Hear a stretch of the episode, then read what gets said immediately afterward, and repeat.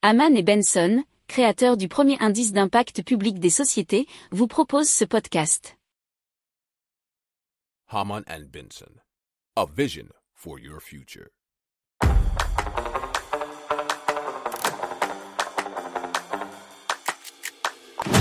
Économie, tech et innovation, hydrogène, énergie. Le journal des stratèges. Présenté par Boris Kahl.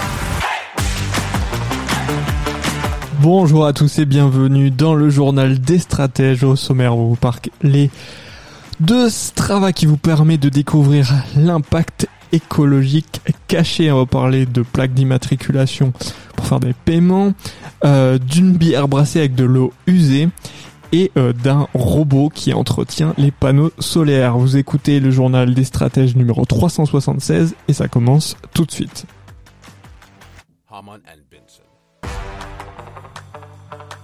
Le journal des stratèges. Alors on parle de Strava qui est le réseau social qui euh, vous permet eh bien de digitaliser vos mouvements et vos moments au mouvement tout court, qui propose une nouvelle fonctionnalité, ça s'appelle calculer les émissions carbone non émises, et cela grâce à vos choix de mobilité. Alors, pour cela, il faut choisir une mobilité active au lieu d'une voiture, d'un scooter, ou de n'importe quel appareil qui vous permet eh bien d'avancer sans bouger. Et dans ce cas-là, on émettra moins de CO2. Alors, en cochant la case déplacement transport sur votre activité, alors Strava va automatiquement suggérer le nombre de CO2 économisé. Alors le calcul reste une formule acceptée et reconnue par l'US Environmental Protection Agency. Alors la formule c'est le CO2 économisé qui est donc calculé grâce à la distance enregistrée sur l'activité divisée par la moyenne de consommation d'essence litre par kilomètre sur la base des chiffres de l'EPA, donc, et euh, surtout sur, par rapport à la voiture. Le journal des stratèges. Alors, la plaque d'immatriculation permettrait, grâce à l'IF, de devenir un nouveau moyen de paiement. Et pour cela, il suffirait de télécharger une application, d'y enregistrer un moyen de paiement et son numéro de plaque. Et donc, quand vous passerez à la barrière de paiement, vous gardez vos mains sur le volant, la barrière va s'ouvrir, car le système sera bien euh, en place pour détecter que votre voiture est identifiée à travers l'application.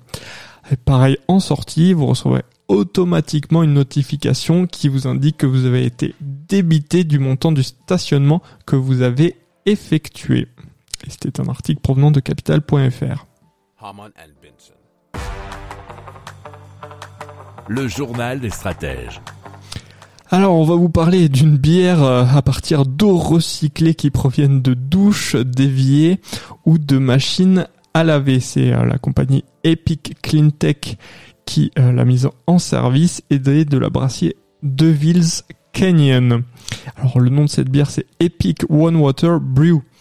Alors, euh, ces dernières ont été traitées en passant par un système d'ultrafiltration extrêmement fin, euh, moins que le diamètre d'un cheveu. L'eau est ensuite désinfectée grâce à un rayonnement ultraviolet.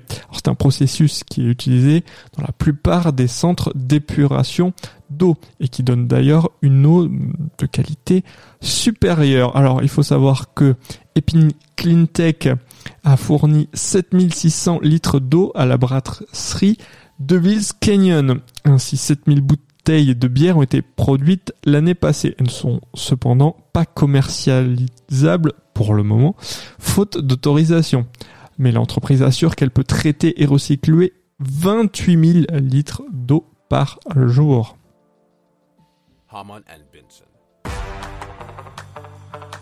Le journal des stratèges. Alors la société Enel Green Power euh, a développé avec Rewa robot nettoyeur de centrales photovoltaïques qui n'utiliserait pas d'eau, nous dit révolutionénergétique.com. Alors c'est appelé Sandstorm et cette machine se rechargerait le jour grâce à l'énergie solaire et travaillerait la nuit sur les batterie. Alors c'est grâce à une brosse spécifique qui ne nécessiterait pas d'eau pour nettoyer les panneaux qui donc il permettrait de les rendre très propres. Alors il y a déjà eu une commande de 150 robots Sandstorm qui devrait équiper deux centrales du groupe en Espagne, euh, Totana et Las Corchas pour un total de 135 MW le nettoyage des fermes solaires revêt une grande importance, en particulier dans les zones désertiques où l'action combinée du vent et de la poussière peut entraîner une baisse importante du rendement des panneaux.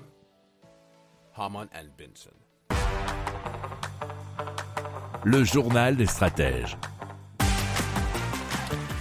Voilà, c'est terminé pour aujourd'hui. Je vous souhaite une excellente fin de journée et je vous dis à très vite pour plus d'infos. Ciao